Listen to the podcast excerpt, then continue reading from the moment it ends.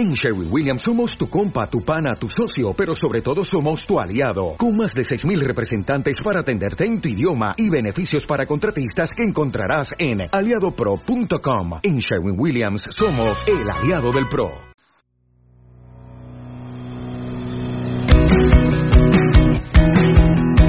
Hola radiantes, muy buenas a todos. Estamos aquí en Radio Bellota. Iniciamos el programa desde Revenga.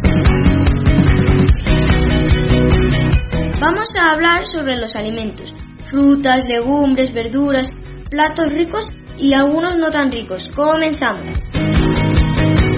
¿Sobre qué nos vais a hablar? Sobre los alimentos raros, como caracoles, algas, crestas de gallo, ortigas y carayos de mar, hormigas y cucarachas, pero hablaremos de pez globo, grasa y piel de ballena congelada y huevos centenarios. Grasa y piel de ballena congelada. Este manjar viene desde Groenlandia. Allí lo llaman muk tuk. Los lugareños lo toman habitualmente por su alto contenido de vitamina C y D. Se come cruda normalmente. Huevos centenarios. Estos huevos son negros por dentro. Para conseguir ese aspecto se conservan durante meses en una mezcla de arcilla, ceniza y cal. Además, para hacerlos aún más irresistibles, desprenden un fuerte olor a azufre y amoníaco. Si eres un amante de las conservas agrias, sin duda este es tu plato. Pez globo. Este es uno de los manjares exóticos más conocidos del mundo. Para el que no lo sepa, es un pez altamente peligroso, ya que contiene un veneno llamado tetrodoxitina, capaz de matar 30 personas de golpe. Es cocinado en China por los chefs más cualificados que consiguen con unas técnicas especiales de preparación eliminar por completo el veneno que contienen. Y mucho cuidado si queréis probarlo, porque si es mal cocinado no vivirás para contarlo. Bueno, os dejo. Ahora llegan los compañeros que nos van a explicar la pirámide de alimentos. Hola, Diego. Vamos a contar cosas de la pirámide de alimentos. ¿Sabes cuáles son los alimentos más sanos? Pues el pan, lácteos, agua, frutas y verduras. Hay que comerlos todos los días. En la parte del medio está la carne, el pescado, embutidos, huevos y legumbres. Hay que tomarlos varias veces a la semana. ¿A qué es lo que qué es lo que menos tenemos que comer? Bebidas con azúcar y dulces. Adiós. Pues ya sabéis que esto no es bueno comerlo todos los días. Pasamos con el desayuno saludable. ¿Qué pasa, Diego? ¿Te gusta el desayuno saludable? Claro que sí. Pues esto es lo que te íbamos a hablar. Aquí en Revenga cada año realizamos un desayuno saludable. Las profesoras nos mandan lo, lo que tenemos que traer como leche, miel, fruta, aceite, pan y muchos alimentos más. Ese día traemos los alimentos y ayudamos a las profesoras a prepararlo. Nos comemos primero la fruta y luego pan con aceite y azúcar o miel y leche. Está todo buenísimo. Después dejamos la clase de recogida, nos traemos un cepillo de dientes sin pasta, nos lavamos los dientes. ¡Ñam, ñam! Me ha entrado hambre. Bueno, Diego, esperemos que a ti también. Sí, chicos, me ha entrado mucho hambre. ¿Será que no he desayunado? Adiós, chicos. Acabo de ver a alguien comer un cochinillo. ¡Qué delicia! Creo que voy a ver si pillo algo. Hola, parece que tenéis cochinillo. Sí, y muchos más. Ahora os diremos unos platos típicos que seguro que conocéis de Segovia, Valencia y Madrid. Segovia, los platos típicos son el cochinillo, cordero asado y judiones de la granja. El plato típico de Valencia es la paella valenciana y de Madrid el cocido madrileño, que seguro que lo conocéis. Y a continuación os presentamos otros ocho platos típicos del mundo. Empezamos con Alemania, la salchicha. Australia, el pastel de carne. Austria, el fritatensú. Canadá, el Calgary Birjas. Italia.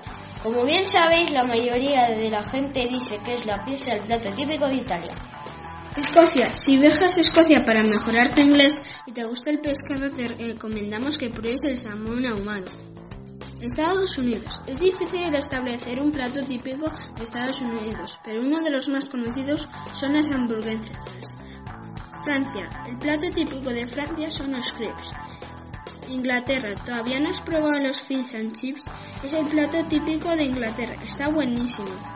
Adiós. Parecen estar buenos. Adiós, chicos. Ahora damos paso a la clase de primero y segundo.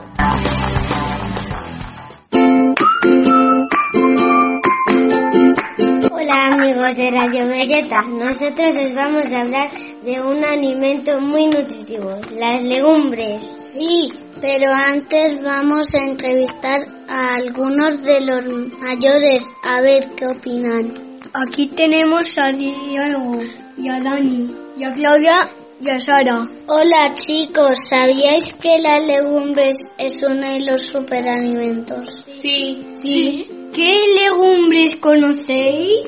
Las lentejas, los garbanzos, las judías blancas, Las judías pintas. ¿Coméis legumbres con frecuencia? claro. Eh, unos dos días a la semana. sí. Yo otros tres días a la semana. Yo uno a la semana. ¿Cuál es vuestro plato preferido de legumbres? Yo garbanzos. las judías. Las judías blancas. Espera, los judiones. Los judiones. los judiones, eso, eso. Muchas gracias por vuestra colaboración y, y hasta otra ocasión. El año 2016 fue declarado el Año Internacional de las Legumbres. Sí, ya en 2012 Turquía y Pakistán propusieron que se celebrase un año internacional de las legumbres por ser un alimento muy importante en todo el mundo. Y la Asamblea General de las Naciones Unidas ONU declaró el 2016. Las legumbres son las semillas de las plantas de las familias de las leguminosas. Su fruto es una vaina y dentro están las semillas que almacenan alimento para que germine una nueva planta. Por eso tienen muchos nutrientes. Estas plantas mejoran la tierra donde se cultivan. Los seres humanos empezaron a comer legumbres hace miles de años porque son ricas en fibra, en minerales y vitaminas del grupo B. Son buenas para el cerebro y para el corazón. Tum, tum, tum, tum. Contienen muchas proteínas que nos ayudan a crecer sanos y fuertes, a formar y restaurar huesos, músculos y tejidos. Es bueno mezclarlo con pan o arroz para mejorar las proteínas que aportan. Previenen el sobrepeso porque tienen poca grasa y son ricas en hierro. También son buenas para los huesos, tienen calcio. Sí, se acompañan de alimentos ricos en, vitamina C, como pimientos o zumo de naranja, el hierro se asimila mejor. Eso es todo amigos, hasta el próximo programa.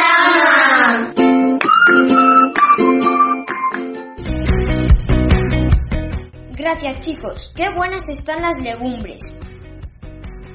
Ahora les toca a la clase infantil que nos van a enseñar una poesía sobre las frutas. ¡Qué ricos, qué ricos son el plátano y el melocotón!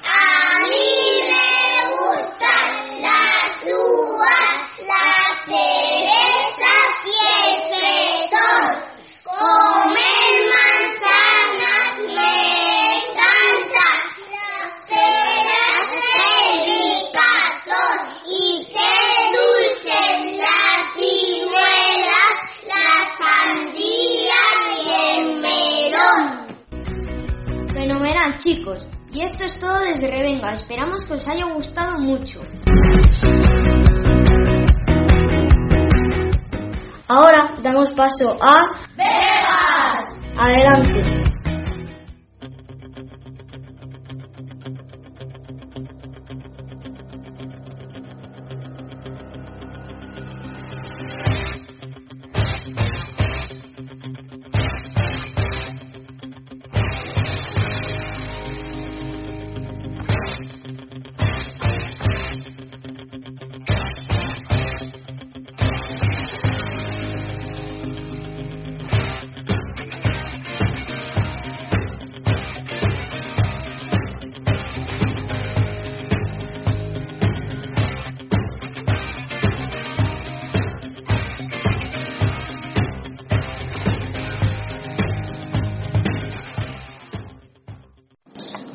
Días, Revenga. Os deseamos a vosotros y a todos nuestros oyentes un feliz 2017.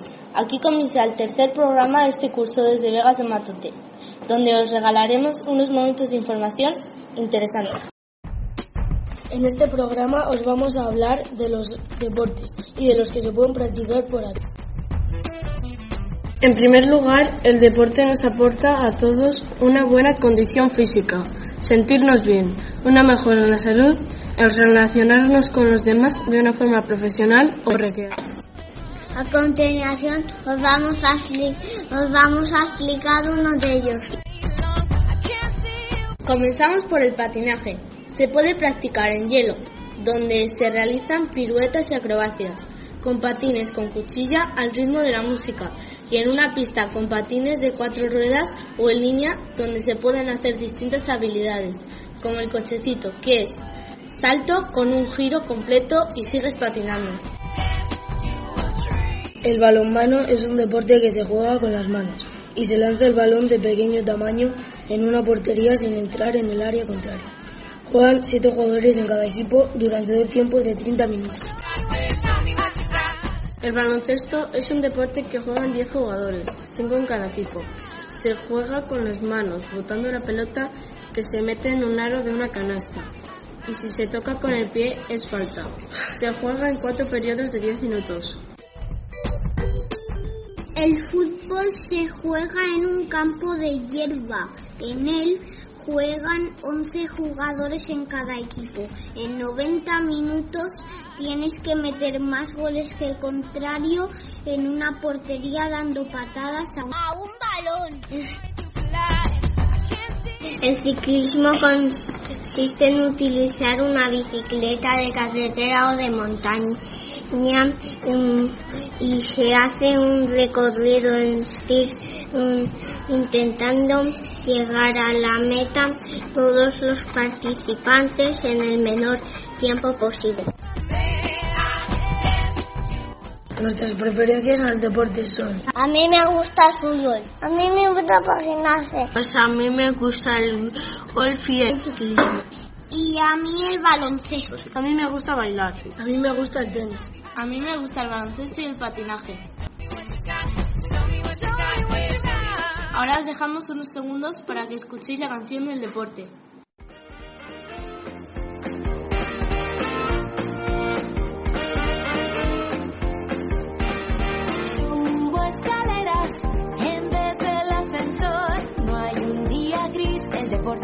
color.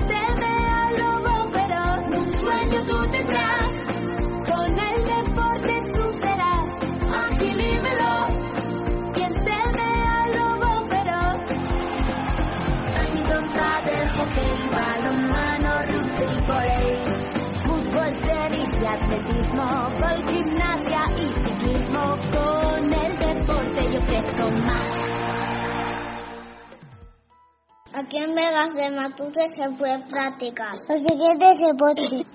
En la pista polideportiva multiusos se pueden jugar al fútbol sala, al baloncesto, al tenis y al frontón.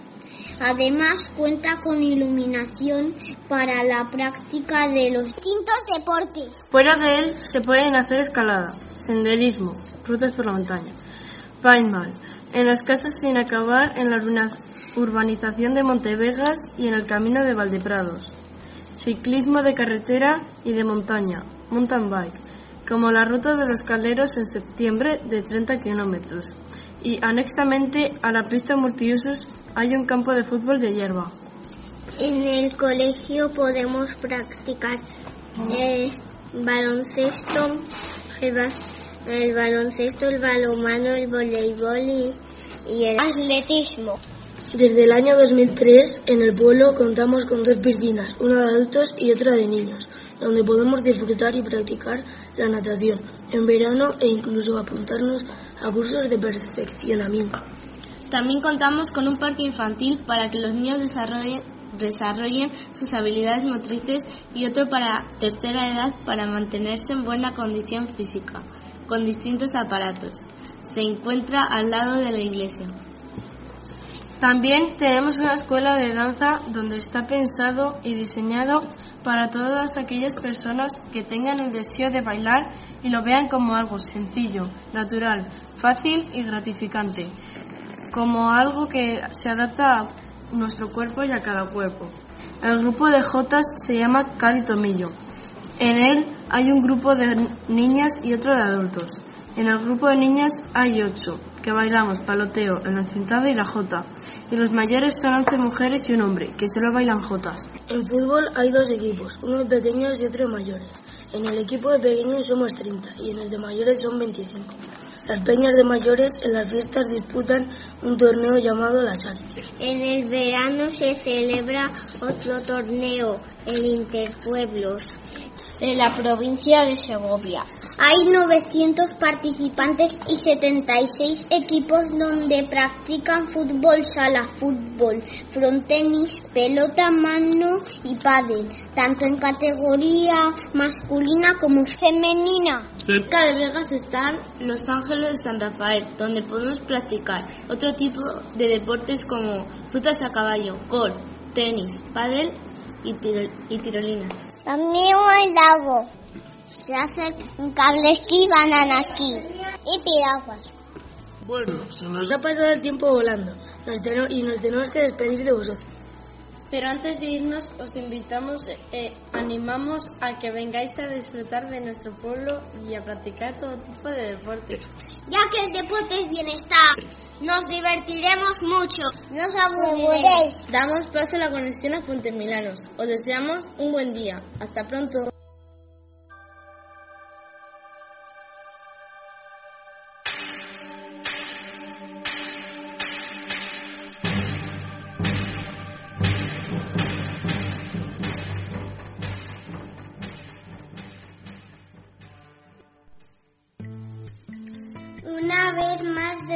Fuente Milanos os saludamos a todos, niños, niñas y profes, y esperamos os guste lo que hemos preparado. Vamos a hablar de nuestro pueblo y así sabréis un poquito más de él y de todos nosotros.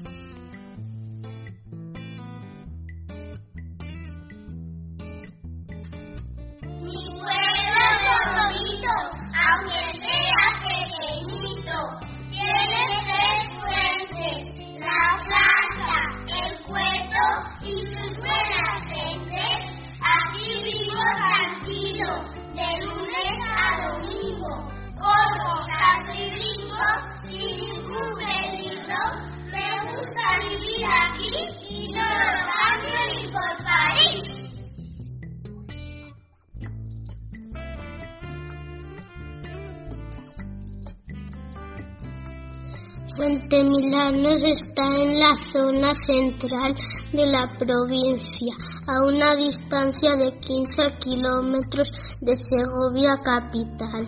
El pueblo está situado en la cima de un montículo que separa los ríos Milanillos y Moros. Su nombre se debe al manantial existente en el nacimiento del río Milanos, donde abundan estas aves de presa, los milanos de las que hay dos especies, el real y el negro. Somos unos 285 vecinos, pero en verano muchos más. La actividad tradicional a la que se ha dedicado cada uno sus gentes son la agricultura, cultivo de trigo, cebada y girasol. La ganadería, hay explotaciones de porcino, y vacuno de leche. También hay una granja de gallinas ecológicas. Tenemos dos cerrajerías donde se trabaja el hierro y dos talleres dedicados a la madera. Fuente Milano nos ofrece diversas rutas a través del entorno natural el Parque del Caño, la senda de Chopos del Arroyo, llamada La Gasca, la zona de Montirrío Moros, el estupendo mirador de la Sierra de Guadarrama, el Cueto. Sus caminos y senderos son ideales para pasear a pie o en bici o en caballo. Monumentos en Fuente Milanos tenemos la iglesia parroquial de, de Santiago Apóstol de estilo románico y gótico y la ermita del Santo Cristo del Consuelo. De sus fiestas y tradiciones destacan fiesta patronal de Santiago Apóstol, último fin de semana de julio. La fiesta del Cristo es del Consuelo de este fin de semana de agosto. En Semana Santa se celebra el hornazo.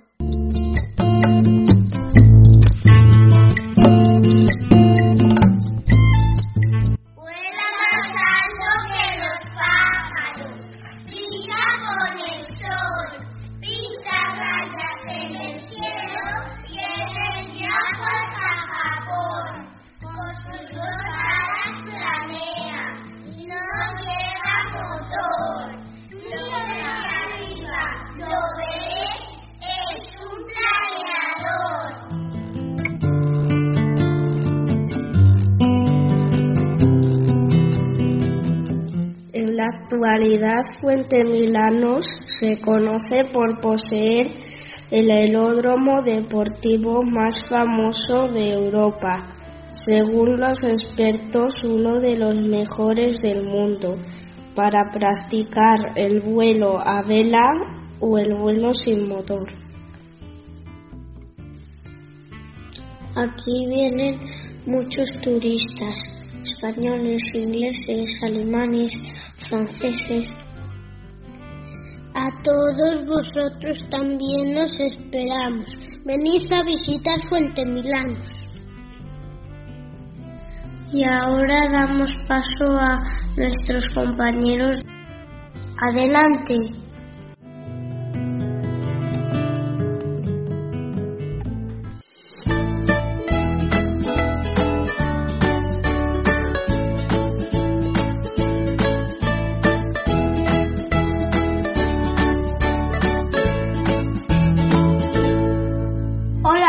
A todas.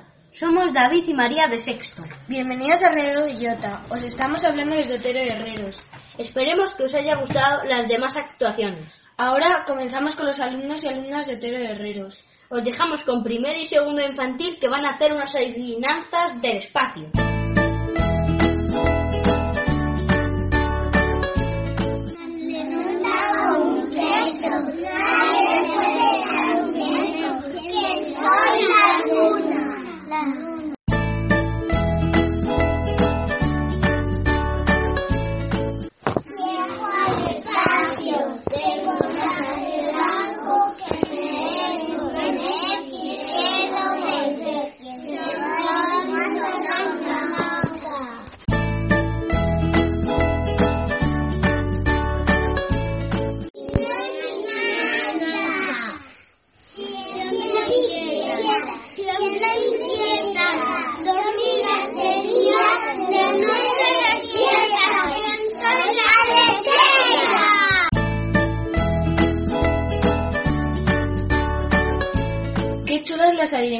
A mí me han gustado. ¿Y a ti? Sí, a mí me han encantado. Os dejamos con tercero infantil que nos van a enseñar cómo tenemos que cuidar la tierra.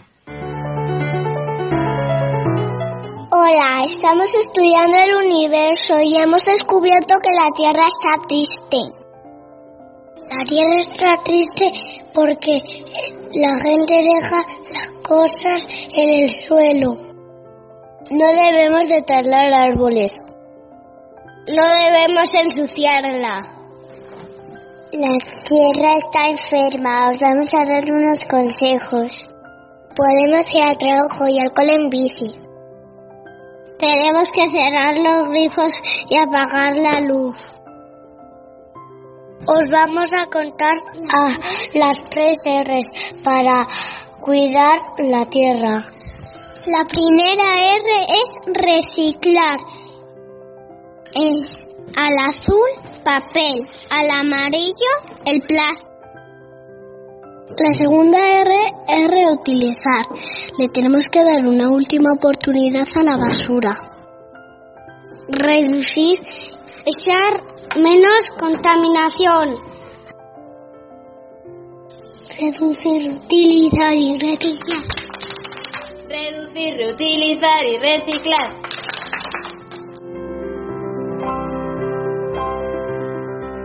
Estos consejos son muy útiles para cuidar la tierra. A ver si nos ayudáis a cuidarla entre todos. Os dejamos con primero y segundo de primaria que nos van a presentar las constelaciones. Las estrellas que se pueden observar en una noche clara forman determinadas figuras que llamamos constelaciones y que sirven para localizar más fácilmente la posición de los astros. En total hay 88 agrupaciones de estrellas que aparecen en la esfera celeste y que toman su nombre de figuras religiosas o mitológicas, animales u objetos. Una constelación es un grupo de estrellas que toma una forma imaginaria en el cielo nocturno. Dentro de esas 88 constelaciones están las 12 elípticas popularmente conocidas como las del zodiaco. Estas son Aries, Tauro, Géminis, Cáncer, Leo, Virgo, Libra, Escorpio, Sagitario, Capricornio, Acuario y Piscis. Las constelaciones se dividen en cinco categorías. Constelaciones circumpolares, constelaciones de primavera, constelaciones de verano, constelaciones de otoño y constelaciones de invierno.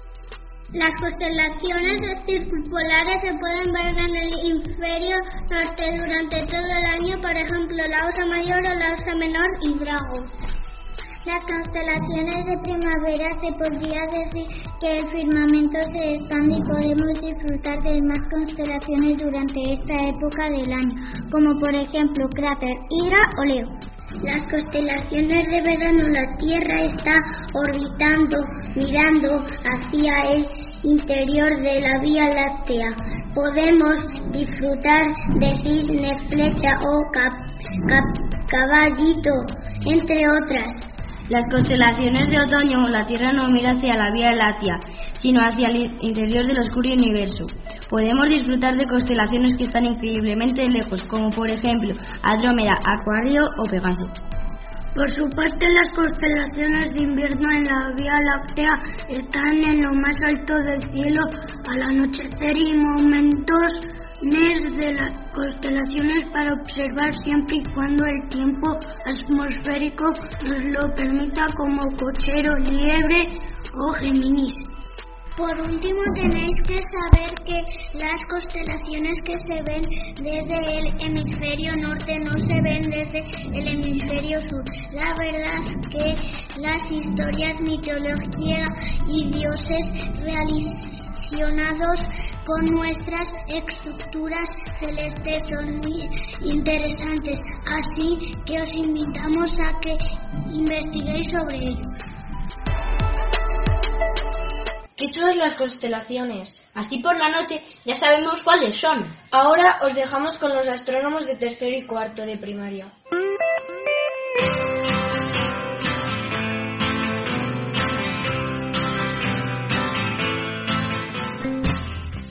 Gracias a la ciencia, la tecnología y a una mentalidad más abierta, hoy sabemos muchas cosas acerca del universo, pero esto no siempre ha sido así. En otros tiempos, hace ya unos siglos, los científicos y astrónomos tenían que andarse con mucho cuidado con lo que decían, porque aunque fueran verdades como puños, corrían el riesgo de que sus descubrimientos amenazaran las creencias de la época.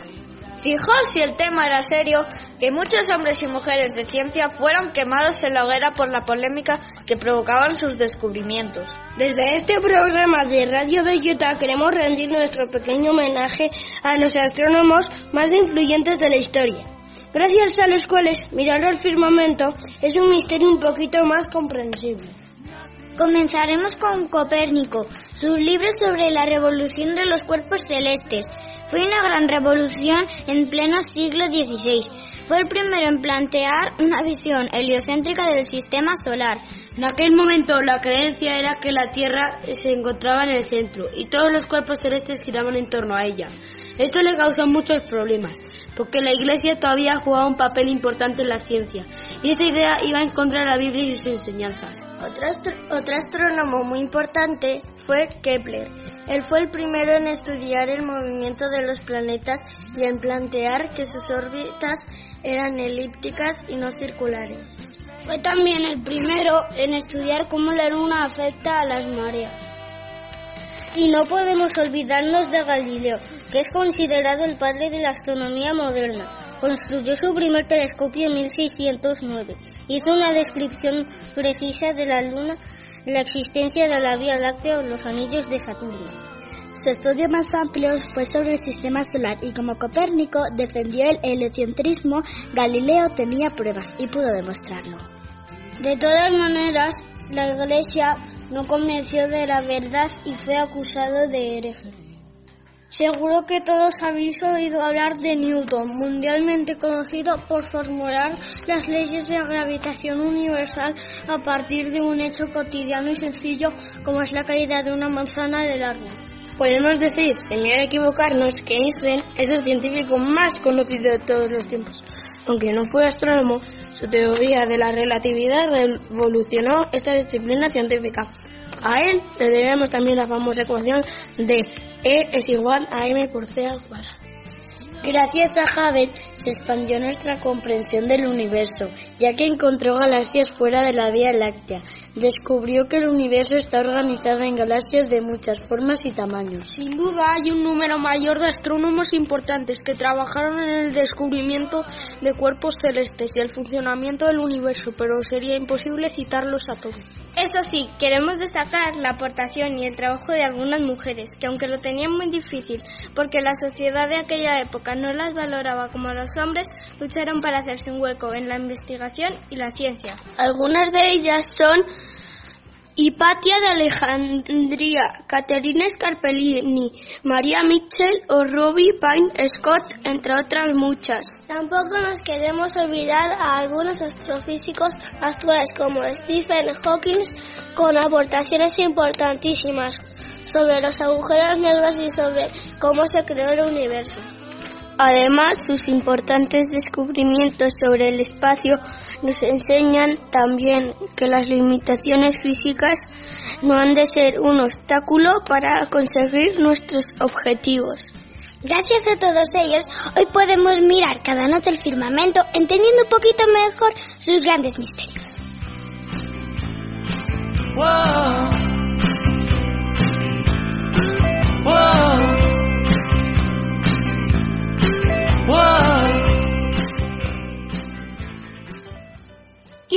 Importantes son los astrónomos. Gracias a ellos conocemos el espacio y los planetas.